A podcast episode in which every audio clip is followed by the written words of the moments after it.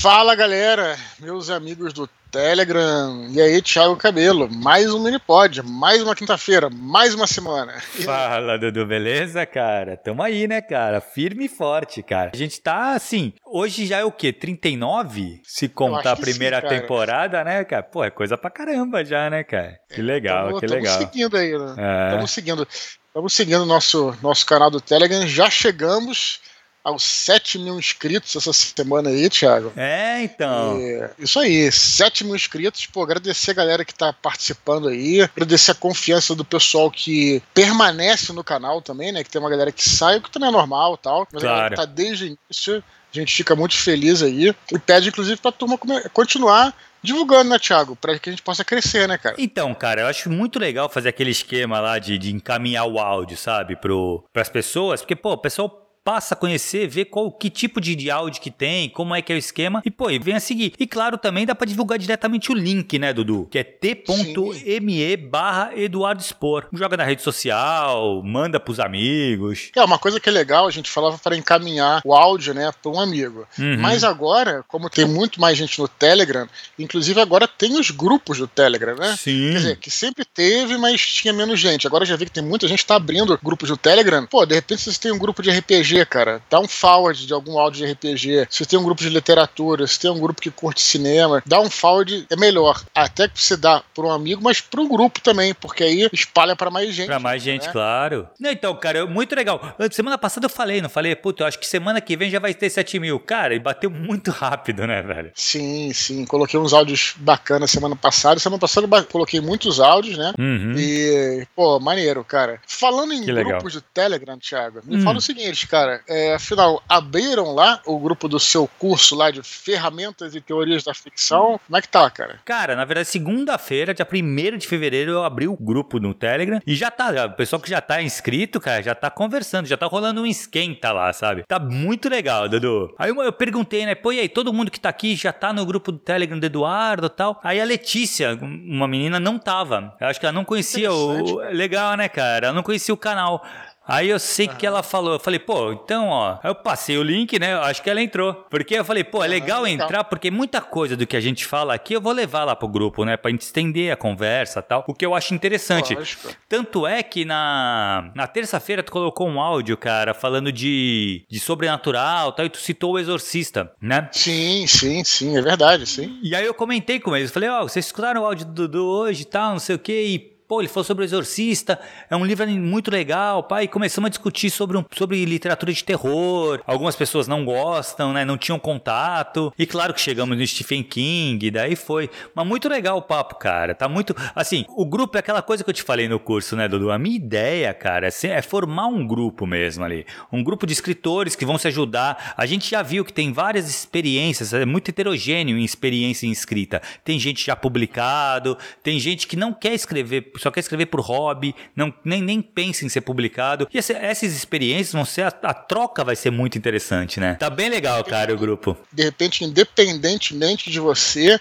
dali sai algum projeto de alguém que se. Sim, claro. Fazem um livro, uma antologia, um podcast, né? Exato. É muito rica essa troca. Tiago, o curso começa em, em março, certo? Exatamente. Em março começa o curso, dia 18 de março é a primeira aula. E quem fizer a inscrição nesse mês de fevereiro tem 25% de desconto. Exatamente, cara. 25% de desconto para quem fizer agora em fevereiro. Aí em março não tem desconto, né? Pra ter, uhum. ter a vantagem de quem se, se colocou primeiro tal. Então, assim, corre. Mas... Na verdade, assim, a princípio, cara, tá com só com quatro vagas. Se todo mundo que já tá fazendo a pré-inscrição confirmar a inscrição, vão faltar só quatro vagas. Então, se tu pensa em fazer, não deixa pra última hora, que provavelmente vai, vai lotar, entendeu? Feito, Thiago. O que mais temos de. Cara, a gente tava falando dos 7 mil, né, cara? A gente já tá com 7 mil inscritos e eu acho que por isso também, né, cara? Tá tendo muito e-mail, né, Dudu? Tá tendo muita mensagem, né, o que é ótimo, né, claro temos a agradecer, né, cara? Exatamente. Só que ao mesmo tempo, né, Dudu, a gente tem que pedir paciência pros ouvintes que enviam e-mail, porque todo e-mail é lido aqui. Você pode ter certeza. Se você enviou um e-mail, ele vai ser lido. Em Só algum que, assim, momento. Exato. Pode demorar um pouco mais, pode demorar um pouco menos.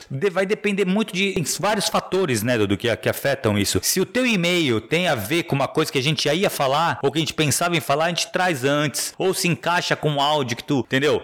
Tá fresco. Então, assim, mas a princípio, cara, fica tranquilo. Todos os e-mails são lidos. Ou pelo menos vou para curtinha, né, cara? Que é aquela coisa que a gente só dá uma, ó, tal pessoa falou tal coisa, tal. Mas pode ter certeza que vai ser lido. Paciência, galera. Beleza, Thiago. Beleza. Vamos para os e-mails, então? Bora, cara. Começar pelo Paulo Bayer, que tá lá no grupo. Ele falou Olha. o seguinte: Olá, Dudu e Thiago, como estão? Gostaria de Tudo tratar bem. de um assunto que não lembro ter aparecido nos minipods até o momento: o Book Proposals. Isto é, propostas de livro. À medida que escrevo o que acredito ser a última etapa da minha obra, me vejo cada vez mais próximo do famigerado envio à editora. E mais dúvidas surgem sobre esse assunto tão inexplorado. Por meio do Tiago Cabelo, conheci o termo Book Proposal e, com uma rápida investigação, entendi que trata-se de um resumo dos principais pontos da obra, ou seja, uma apresentação que será o primeiro contato da editora com o livro e servirá de filtro inicial, definindo se o texto será analisado ou não por completo. Sendo assim, gostaria de saber o que seria essencial aparecer nesse documento e o que devo evitar de colocar nele. Por fim, penso em contratar um ilustrador para realizar alguns esboços de certos personagens ou cenários. O que acham da ideia? Grandes abraços. E Dudu, te conhecia, cara, essa, esse, esse, documento? Não só conhecia, como eu fiz vários, hum. na verdade, para mandar para Frankfurt, né? Foi assim que o Batalha do Apocalipse foi aceito internacionalmente. Né? Inclusive, quem tiver curiosidade para ver, para conhecer o book proposal do Batalha do Apocalipse é muito simples. Só entrar no meu site internacional, que é eduardospor.com. O eduardospor.com.br vai bater lá no, no Medium, né? Que é o, hoje em dia é o meu site. Mas uhum. o eduardospor.com vai bater nesse meu site internacional, que é todo em inglês. Né? E aí você clica no botãozinho lá, Batalha do Apocalipse, você vai ver lá o Book Proposal e inclusive é, Selected Pages, né? Que é algumas páginas selecionadas traduzidas para o inglês. Cara, o Book Proposal, ele precisa conter, pelo que eu, até onde eu, eu fiz, onde eu sei, uma sinopse do livro, né? Uhum. É, precisa conter algumas informações até de marketing, né? Qual é o público que você procura. Aí realmente é bom talvez contratar alguém, né, para ter uma visão de fora. Não sei se alguém da parte de marketing e tal, porque o escritor ao fazer aquilo, talvez ele tenha uma visão assim muito muito dele, muito própria da obra, né? Enquanto alguém de fora vai pensar, olha só, o público é esse aqui, né? Então, o público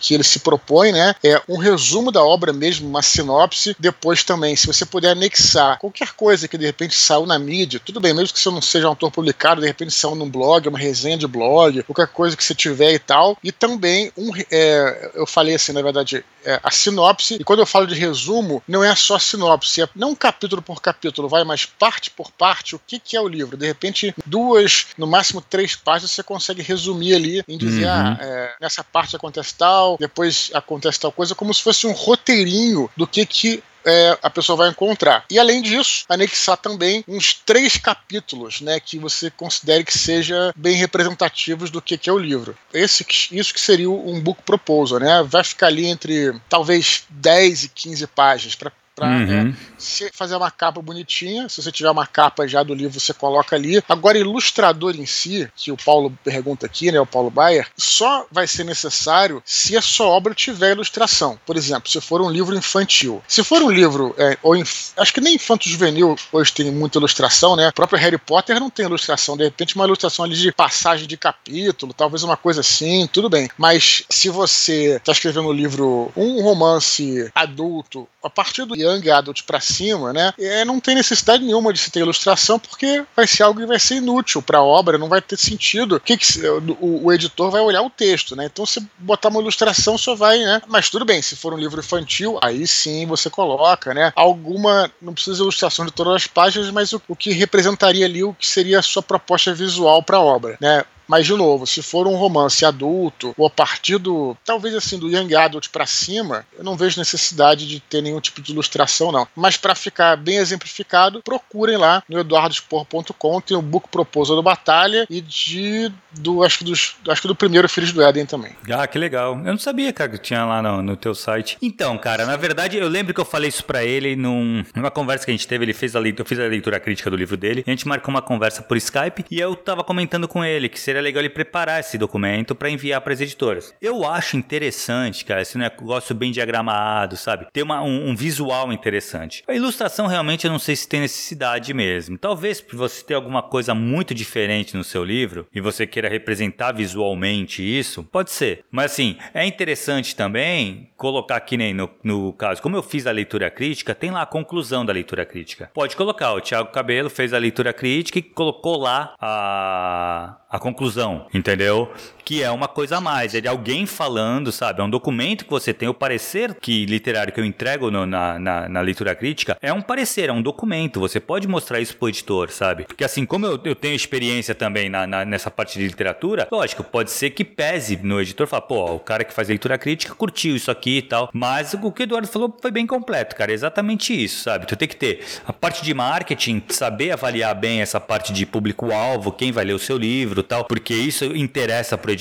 Pense o seguinte: eh, esse documento ele tem que despertar interesse do editor, de virar pro, pro leitor, pro parecerista da, da editora, falar: ó, se liga, lê essa obra aqui que me parece interessante. Ou seja, você vai vender. Então, essas 15 páginas, você tem que pensar que você está vendendo a sua obra pro editor. Uhum. Então, é isso que você tem que sim. ter na cabeça, né? Sim, sim. Eu tô olhando aqui, inclusive, abri aqui, Tiago, olha só. Começa no do Batalha, ele tem 24 páginas, começa com uma introdução, que foi um, é, um sucesso no Brasil e tal, né? Dizendo aqui que é, a questão do self-publishing, que foi autopublicado e tudo uhum. mais. Depois uma sinopse, depois fala sobre Anjos e Demônios, o fim do mundo, fala um pouquinho sobre o que, que é, mitologia, cultura pop, falando os pontos, né, de que, que se trata o livro. Uhum. Ação e romance, é, religião para os, os jovens adultos, história e filosofia, universo expandido, aí os é, personagens, tá aqui, eu esqueci disso, caracteres dos personagens, uhum. depois um sumário dos capítulos. Sim. Isso aqui. E lá embaixo, o marketing, como é que foi feito, fala um pouquinho sobre o que a gente fez no, no Nerdcast, né? Uhum. Aí depois target, né? Qual seria o público para isso, né? E aí depois os anexos de imprensa, o que, que será na imprensa, né? Então fica aí é, uma resposta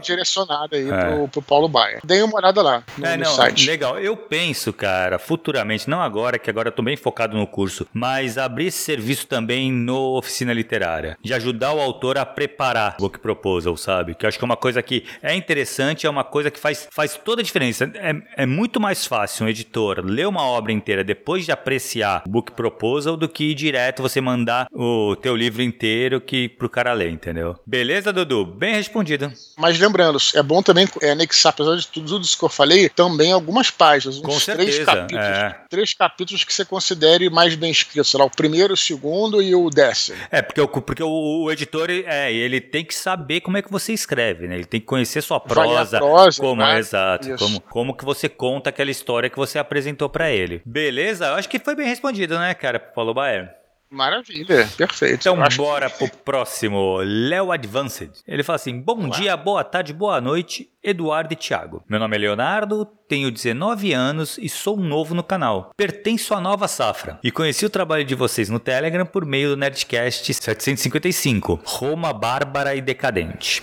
Sempre tive interesse em escrever e em criar um universo para chamar de meu. Porém, nunca busquei praticar ou aprender mais sobre, até meus 18 anos. Hoje, me vejo com uma vontade tremenda de iniciar minha jornada no gênero literário fantástico, mas não faço a menor ideia de como começar. Portanto, gostaria de alguma iluminação e orientação de mestres como vocês. Também queria dizer que o Eduardo Spor é uma das minhas motivações para começar a escrever, pois acompanho desde o ensino fundamental. Olha que legal. Tenho também uma grande admiração pelo Thiago, pois demonstra ser uma pessoa tão incrível quanto seu companheiro de minipod. Um abraço. Que legal, Dudu. Beleza. Maneiro, né? Legal. É. Que bom que ele se juntou a nós aí, né? No canal. Uhum. Já me acompanha um tempo. É legal que ele até citou você aqui, né, Thiago? É, também, que ele te conheceu há pouco tempo, mas ele teve o carinho que legal, de é. não cometer nenhuma gafe e citou. Achei maneiro aqui o cuidado que ele teve, né? Muito, muito. Mas vamos lá, cara. O que eu penso sobre isso é o seguinte, né? Vai até parecer que eu tô insistindo nessa história e tal. Mas, quer dizer, antes, primeiro, eu digo o seguinte: a gente sempre fala aqui que é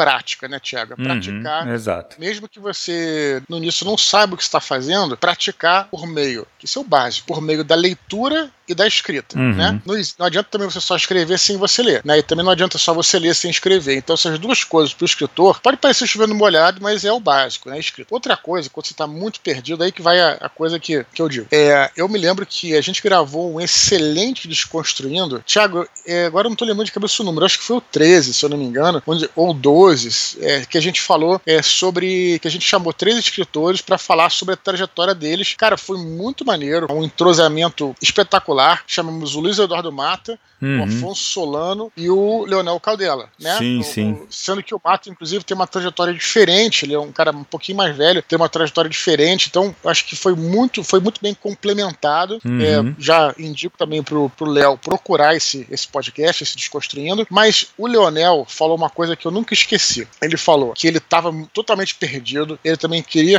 tinha vontade de escrever, não sabia o que fazer, estava totalmente perdido, então o que, que ele fez? Ele foi procurar especialização, ele foi procurar estudar, que é o básico que realmente é necessário. Por exemplo, se você quer ser um médico, cara, o que, que você vai fazer? Você vai estudar. Você vai para uma universidade para estudar. Você quer ser um advogado, você quer ser um publicitário. Sim, claro que é preciso praticar, mas você também precisa estudar. E por que eu tô falando isso? Pô, Galera, não é, juro, não é jabá, não é combinado, nem. Mas assim, cara, se inscreva no curso do Thiago Cabelo, cara. Vale a pena fazer. Não, o Thiago nem sabia o que eu ia falar isso. Nem sabia mesmo. Vale, vale a pena fazer um investimento, cara. Um investimento em você mesmo, um investimento na sua carreira. Né? Inclusive, ah, não é caro, não tenho dinheiro. Cara, não é caro, bicho. Se for ver lá. E beleza, não gostou do Thiago Cabelo? Tudo bem. Procura então outro, um outro curso, uma outra forma de especialização. A gente, pô, eu, eu recomendo o curso do Thiago, porque eu conheço ele, sei da seriedade, sei de tudo, e de novo, não é jabá, tô respondendo mesmo o e-mail que veio. Mas assim, cara, realmente é isso, é, é prática de escrita e leitura e também é estudo, cara porque uma profissão requer estudo. Então, Dudu, é isso que eu acho, cara. Assim, o problema que acontece, muita gente acha que não dá para se ensinar a escrever, sabe? Escrever você nasce, o talento faz.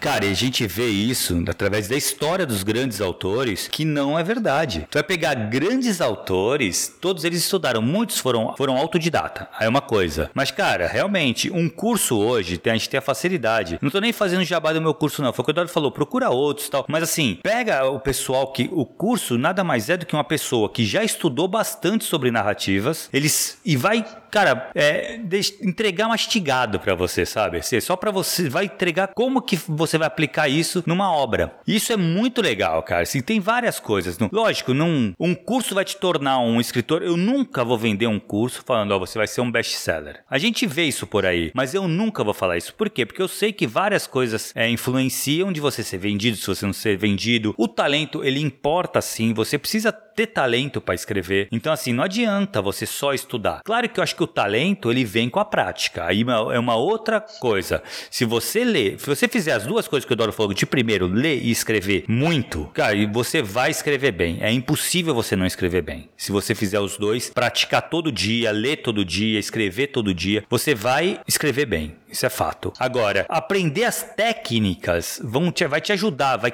vai, vai cortar caminho, sabe? São atalhos. Nos cursos você vai aprender atalhos para chegar no, num, num, romance logo, numa escrever, entendeu? Completar uma obra. Eu acho que é isso que é o mais, mais importante, sabe? Sim, é, é o que a gente fala, né? O curso ele te explica como manejar as ferramentas. Exato. Você que vai manejar. Uhum. Mas você, vou lá, um carpinteiro tudo mais, como é que ele vai construir uma mesa, né? Uhum. Ele vai ele vai precisar do serrote, precisar da lixa, precisar de tudo. Beleza, ele que vai fazer. Mas se ele não souber, né, ele precisa antes aprender como é que usa um serrote, como é que usa uma lixa. Então ele vai ter um mestre que vai ensinar ele, depois ele que vai fazer também a, o, o serrote ali também não vão fazer nada sozinhos, né? Uhum. É isso que a gente fala. Mas assim, saindo um pouco aqui do, do teu jabate, hum. ficar, as pessoas não acharem que, que te foi planejado porque realmente não foi, é, escutem esse Desconstruindo, que, cara, você, apesar de ser áudio, né, você quase consegue ver o brilho no olhar do Leonel, quando ele fala sobre o Assis Brasil, Sim. que foi esse professor que ministrou tal. E o Leonel falava, cara, eu não tinha a menor ideia, eu tive uma vontade tremenda, mas não tinha a menor ideia do que fazer fazer. E o professor ensinou, mostrou ele como usar as ferramentas. Ele se tornou o que ele é, um grande escritor uhum. hoje. Então, assim, faz diferença, né? Apesar de que tem uma galera que acha que não, né? Tem, tem, eu, eu, já até ouvi o Philip Hoff falar que estudar é, escrita criativa é uma perda de tempo. Uhum. Mas ele é um gênio. Exato.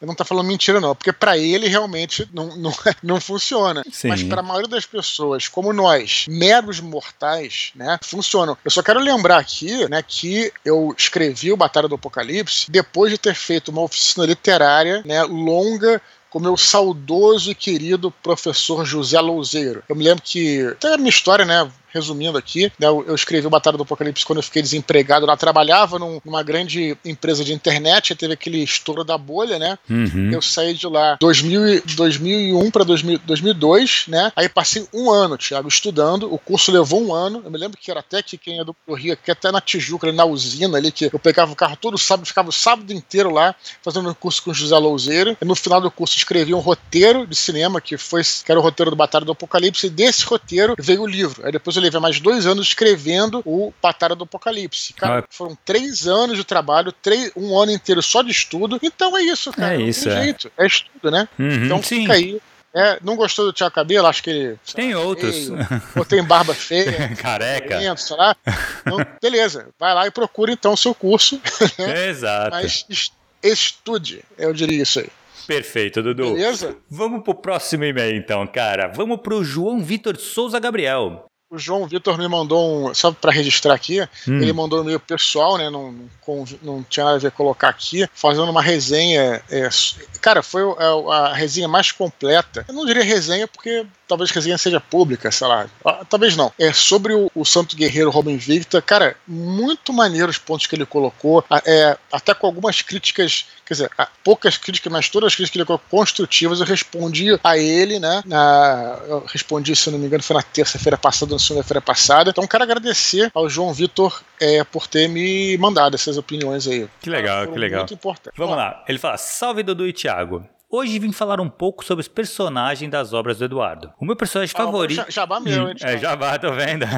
Aí, o meu personagem favorito da tetralogia é o Levi, e o da minha irmã é o Urakin. Também não posso deixar de citar o Ablon, o Daniel, Shamira e Miguel. Já de Santo Guerreiro, o meu favorito, por enquanto, é o Strabo. E o de vocês? Dudu, gostaria de sugerir áudios no Telegram falando um pouco sobre os seus personagens focando em como foi o processo de construção de cada um deles. Além disso, gostaria de levantar uma discussão sobre fusão de personagens, uma ferramenta que o escritor pode usar para diminuir o número de personagens da trama. É muito comum acontecer esse tipo de coisa em adaptações de livros para o cinema. Gostaria de saber se isso também aconteceu durante o desenvolvimento de suas obras. Se sim, revele para nós alguns dos personagens que tiveram que passar por esse processo. Abraços. Então, Dudu, rapidão, deixa eu falar. Na verdade, eu faço, ele faz consultoria comigo. E ele tem um livro com muitos personagens. E uma das coisas que a gente conversou foi exatamente isso. Foi, cara, tem muito personagem, vamos dar uma cortada. Vamos unir alguns personagens. E eu acho que isso deve estar muito na cabeça dele, né, cara? Que deve ser difícil de fazer pro autor, né? Muito legal. Bom, vou comentar aí, né, é, uhum. sobre a tetralogia angélica. É, eu fico feliz aí. Acho que assim, que eu sempre falei o seguinte, Thiago. Minha preocupação, já falei isso tem vários podcasts podcast e tal. No caso da tetralogia, né, como se passa, são quatro livros que se passam no mesmo universo, uhum. minha grande preocupação era fazer livros diferentes. Né? Eu acho que até já falei isso aqui, inclusive. E também personagens diferentes. Então, é, quando eu vejo que tem gente que tem opiniões diferentes sobre os livros e sobre os personagens, eu fico muito feliz, né? Porque se tivesse um personagem que todo mundo adorasse, o outro não gostasse,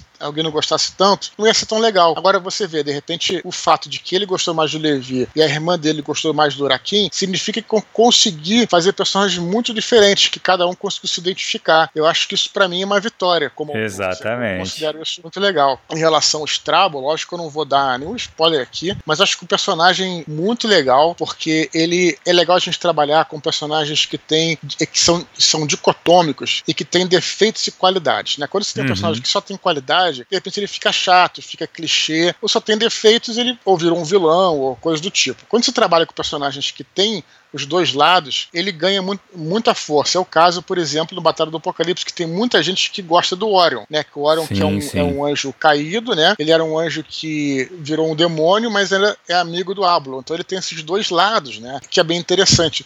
No caso do Cavaleiro Zodíaco, todo mundo fala do Chaka também, enfim, não vou entrar nisso que é uma discussão bem longa. O Strabo é um personagem extremamente preconceituoso, né? Inclusive tem uma cena lá do livro que aparece um aparece um príncipe persa e aí é, o Laios, né, que é o pai do Georgios, claro, é um diplomata, trata o príncipe muito bem. E o Strabo, que é um, é um escravo, mas um escravo intelectual, ele é, escreve uma carta lá, né, que depois o Laios tem que passar limpo e tal, porque o cara fala, é, cita o príncipe persa como um, um príncipe dos bárbaros, uma cultura ainda pegada a padrões, sabe? Tipo, uma coisa que não tinha nada a ver com diplomacia, porque ele era ateniense e ele achava que a cultura dele era a cultura é, é superior a todas e tal. Então, é um sujeito extremamente preconceituoso, mas por incrível que pareça, de bom coração, né? Inclusive, ele, não vou dizer o que acontece ali no livro, né? Mas ele vai se mostrando e o bacana do livro é ver que como é que ele vai quebrando esses preconceitos aos poucos, entendeu? Então a trajetória desse personagem ela é muito bem, é, pelo menos eu trabalhei para descrever ela bem, talvez por isso que ele esteja gostando é, do personagem. Na verdade, na verdade, esse meio antigo ele já terminou o livro e tal. Sim, então só sim. queria falar isso sobre o personagem. Então, é, e aí ele vai então desce aqui e começa a falar sobre fusão de personagens, que é uma coisa que a gente vê muito, né, Thiago? Você que leu aí mais recentemente, eu acho que a gente pode usar um exemplo do Game of Thrones, né, Thiago? Você que sim, leu o livro, sim, sim. viu série. Aliás, tu tem uns haters com a série ali, mas vamos focar aqui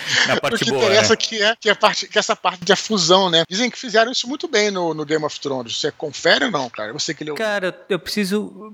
Eu não lembro agora exatamente é de qual personagem que teve uma fusão assim, mas Cara, assim, eu acho que essa, essa, essa, essa estratégia, na verdade, quando existe uma adaptação, eu acho que todo personagem ele tem que ter um porquê, né? Ele tem que ter um sentido na obra. E às vezes um personagem ele não é tão forte para merecer, principalmente quando você vai transpor isso pro cinema, pro audiovisual. Ele, a motivação que é dele. muito mais curta, né? Exato, que é, é muito, curto, né? É, tu tem, tu tem um tempo muito limitado para apresentar e discorrer daquele personagem, né? Então, se ele não tem algo muito forte, vale a pena às vezes você juntar dois personagens num personagem só para fazer essa motivação, entendeu? E as ações deles. Quer ver um exemplo que eu acho legal de fusão que me veio agora à cabeça? A Arwen no Senhor dos Anéis. Você lembra que quem leva o Frodo Lembra. não é a Arwen no livro, é um outro elfo que eu não vou lembrar o nome dele agora. É o Darion, eu acho, não lembro. Mas colocaram a Arwen. Por quê? Porque precisava dar importância pra Arwen, sabe? Ela é, Sim, o, ela claro. é o par romântico do, do, do Aragorn. Então, assim, o, o, o, Peter Jackson conseguiu juntar as coisas e transformar num, num personagem só, os dois, o Elfo e a, e a Arwen, pra fazer, pra fazer sentido, fez todo sentido. Quem leu o livro e quem viu o filme, quem viu o filme e não leu o livro, fez, entendeu direitinho. Quem leu os dois, viu o filme e leu o livro, não acho que acredito eu que não tenha achado nenhum problema nessa, nessa fusão. Porque ela foi bem feita. Agora, eu acho, às vezes, você quando você tem muitos personagens realmente numa obra, a motivação de, de cada personagem, das duas uma, ou você tem uma obra que vai ser muito grande, muito extensa, como é o caso do, do Game of Thrones, e você pode trabalhar bem esses personagens, múltiplos personagens. Agora, se a tua obra não vai ser uma saga de sete livros, oito livros, aí é legal você realmente enxugar e colocar menos, porque foi o que tu falou, é questão de espaço. Quanto menos personagens você tem, mais tempo você tem de trabalhar esses personagens personagens. Então acho que é mais ou menos Sim. isso que foi que eu, que eu falei, foi as recomendações que eu dei até pro, pro, pro João, que é exatamente pensar nisso, Sim. sabe? É, reduzir um pouco o número de personagens e dar mais importância pros que ficaram. Perfeito, não, é, isso aí. Só não vou responder a pergunta dele porque eu não tô lembrando aqui, Thiago, se eu fiz alguma fusão de personagens, seja na tetralogia, seja no Santo Guerreiro, porque é aquela coisa, né? Isso eu, eu já começo a escrever o livro, já falei isso pô, dezenas de vezes aqui com o roteiro pronto. Sim. Então no roteiro, eu já planejo isso no roteiro. Uhum. Então tô me esforçando aqui para lembrar, para ver se tem alguma. se teve algum personagem que eu fiz essa fusão, mas acho que não, porque já sai do roteiro é, já fundido, vamos dizer assim. Exato, exato. Mas nas adaptações né, de, de uma mídia para outra, isso é bem normal. É do, de livro para filme, isso é normal. E também, cara, do livro para série. Por mais que a série uhum. às vezes tenha, sei lá, 300 temporadas, mesmo assim é comum é, fazer essa, essa fusão. O, o, próprio Last Kingdom, né, que é o Último Reino, a série da que vem do livro do Cornel, do Bernardo Cornel, do Crônicas Saxônicas, hum. é, eles também fundiram vários personagens ali. É, no começo você fica assim meio, ah, pra quem leu tal, mas depois você vê que realmente. Era o melhor a fazer, né? Era, era, melhor, era melhor a se fazer, sim.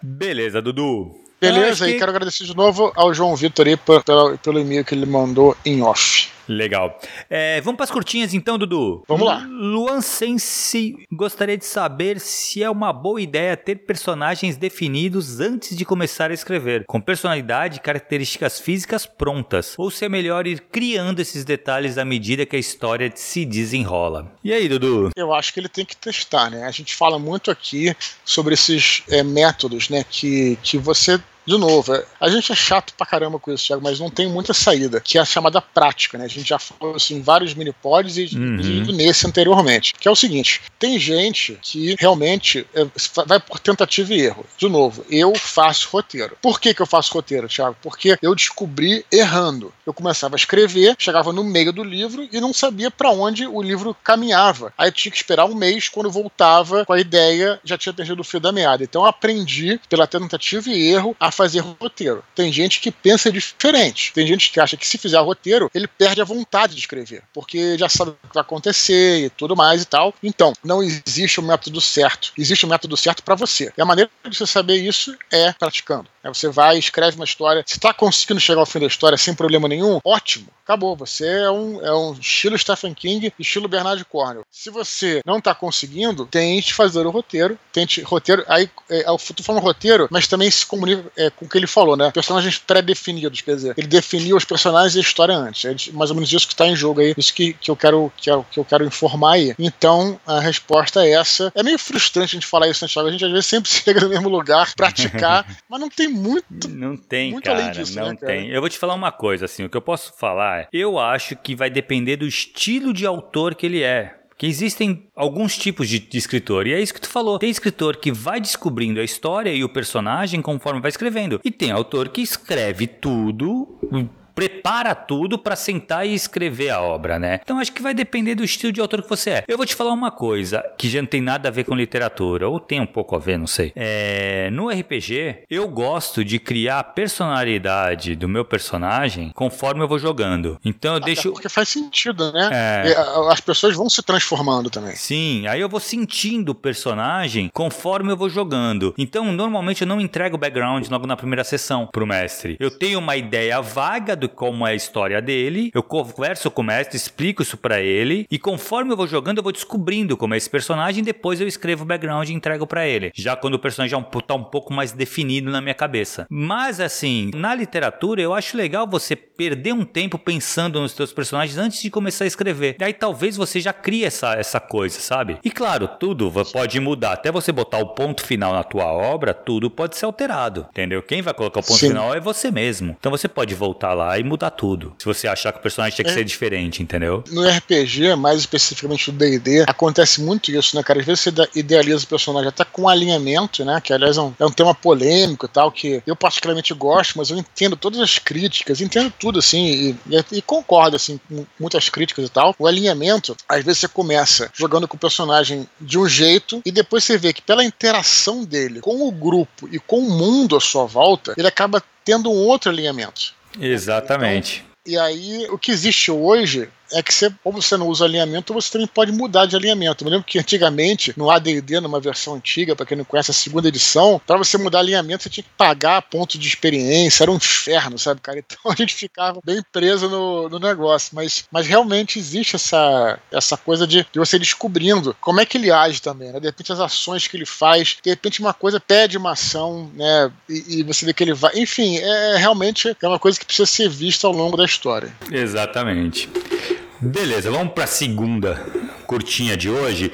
O José Maurício, ao escutar o áudio sobre a revista Histórias Extraordinárias com Mário Cavalcante, lembrou-se da Lê dos Medos, uma revista de contos de horror que pode ser encontrada na Amazon. Eu não conhecia isso, cara. Na verdade, a Histórias Extraordinárias, cara, quem ilustra é o Andrés, né? Isso. Que muito legal. Com certeza. É, eu não conheço a Lê dos Medos, fico jabá aí, mas não é uma recomendação porque eu não conheço. Mas eu queria lembrar só o seguinte, já, que a, o grande diferencial é claro que na realidade, o que vale numa revista é o conteúdo, ninguém tem dúvida disso. Mas o diferencial das histórias extraordinárias é ser em papel. Né? Uhum. A proposta deles é ser em papel justamente para fazer uma coisa, não é nem vintage, né? Tem uma cara de vintage, tem essa proposta também, mas também assim, para você ter aquela, aquele prazer de colecionar. Sim. No final do ano, no final de três, quatro anos, você ter todas aquelas revistas. Eu, particularmente, não vou entrar nessa, nessa briga homérica de, de digital versus físico. Isso é uma briga, uma briga que eu não vou entrar, cada um. Mas eu, eu gosto, cara. Eu tenho aqui um armário só com meus quadrinhos antigos. E, e pô, cara, pra mim é bacana pegar, às vezes eu leio tal, me julguem, né? Me julguem. Mas é assim, eu gosto. Então tem muita gente que também curte. Então o grande diferencial das histórias extraordinárias é justamente sem papel. E vale lembrar, Tiago, ela está com envios né, para variação de contos abertas. o envio está aberto. Cara, participar, né, eu vou te falar uma parada. No grupo lá do, do, do curso, o pessoal já está comentando de enviar é, contos para Histórias Extraordinárias. Cara, não deixem de enviar. Porra, tem que enviar, que é muito legal. A ideia é muito legal, cara. A proposta achei demais, assim. E, pô, vamos lá, né, cara? Tem, tem confiança aí, né? Dá para confiar na galera envolvida. Sem dúvida, o Mário é um cara que eu conheço já há séculos aí, nos conhecemos aí na final do KD, depois Star Media, isso aí no século, literalmente no século passado. Então, o cara, o cara, o cara realmente já trabalhei com ele já. E, e o Andrés envolvido, né, que também é um cara totalmente idôneo, então não, não, não tem por que desconfiar de nada. Fica aí a. Realmente. Muito legal, é, muito legal. Beleza, Tiago Souza pergunta se conhecemos o livro, os livros da saga Operação Cavalo de Troia, do JJ Benítez. Conhece, já leu, Dudu? Conhecer eu conheço, mas eu nunca li. Cara, eu já li. E esse livro, assim, tem uma história, assim, um pouco diferente, interessante, cara. No meu caso, né, vale a pena. Eu acho que esse, esse livro, é, a gente, às vezes, cara, fica naquela. É, quando a gente. Não sei se é quando é mais jovem, também tem cara velho que faz isso, mas assim, essa coisa do, do hater, né? Por que, que hater é uma coisa que não vale a pena? Eu, quando li esse livro pela primeira vez, eu fiquei revoltado. Eu fiquei revoltado. É, porque ele tem um final que não chega à conclusão né, daquilo que se propõe. E aí ele abre para uma outra, para o segundo, e esse chega no final do segundo não tem resposta, se vai para o terceiro ele vai, sabe? Eu achei isso de uma de um oportunismo assim ímpar, sabe, cara? E acabei não lendo os outros, achei assim, bem caído isso. Na época eu fiquei meio revoltado, mas depois, cara, assim, de verdade, assim, é, eu acho que até quando você lê alguma coisa que você não curte, você pode tirar uma coisa boa daquilo. Claro. Cara, o livro tem coisas interessantes. O livro é, ele pega certos trechos que de fato estão na Bíblia e recontam pela visão do Benítez, sabe? Uhum. Tipo, achei interessante, né? E também, cara, nos ensinam, pelo menos para mim, ao que não fazer, né?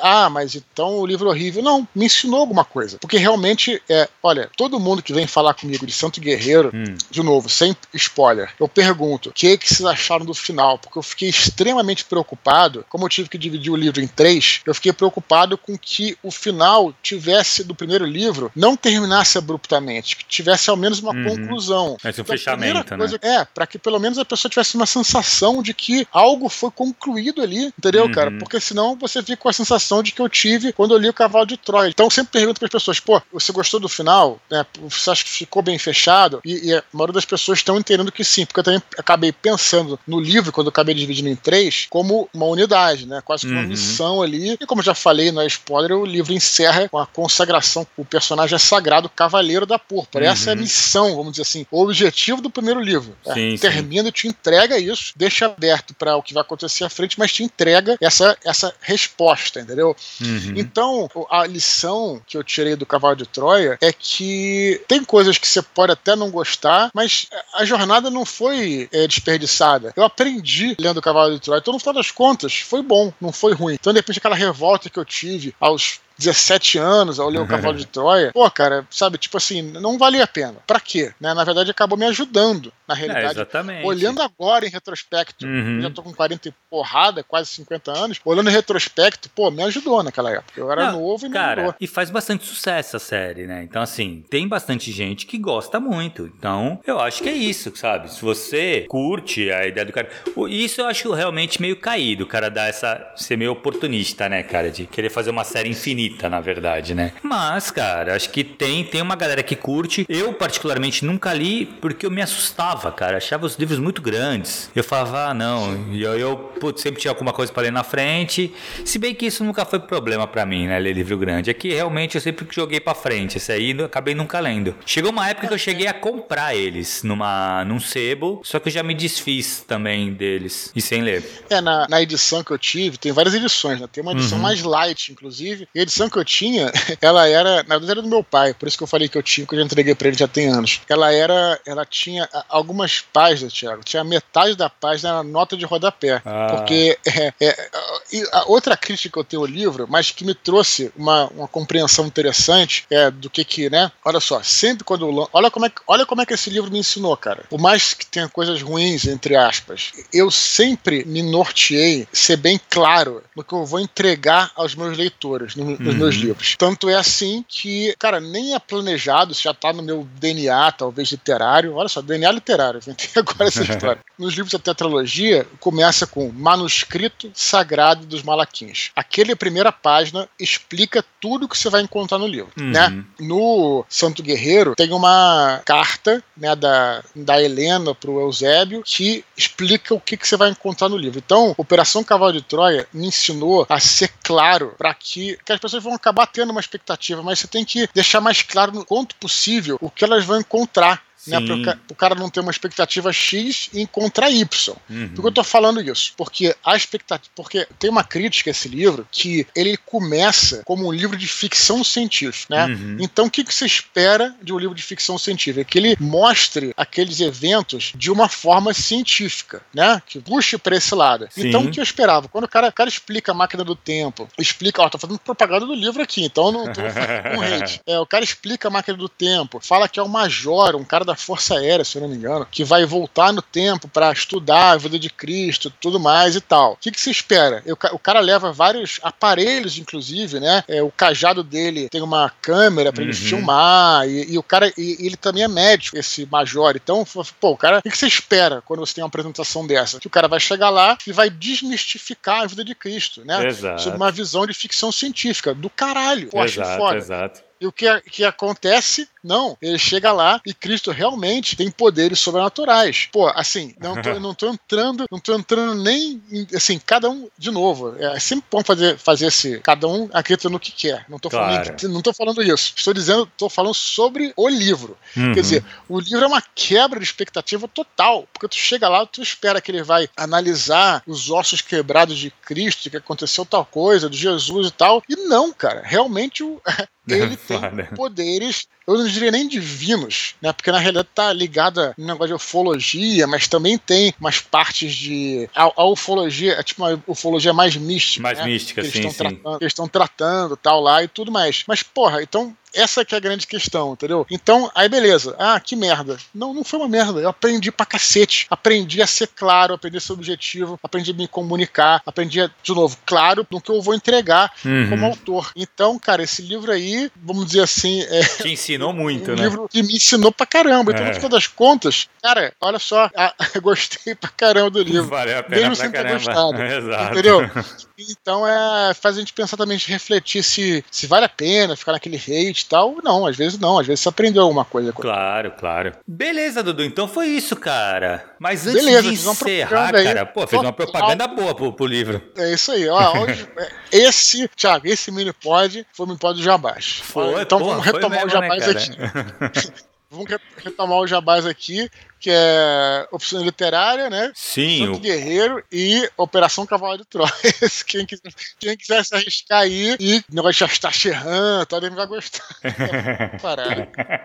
Beleza, Beleza, Dudu. Thiago? Cara, só lembrar o pessoal, eu sei que assim, a gente falou, pô, a gente tá recebendo bastante mensagem e tal, mas lembrando vocês que isso são mensagens de vocês, são os e-mails de vocês que pautam a nossa conversa aqui semanal. Então continue escrevendo para eduardospor.gmail.com, que vai ser um prazer ler seu e-mail aqui. Beleza, Dudu? Então foi isso, cara. Falou, pessoal. Até semana que vem. Nos falamos em breve. Um abraço. Um abraço.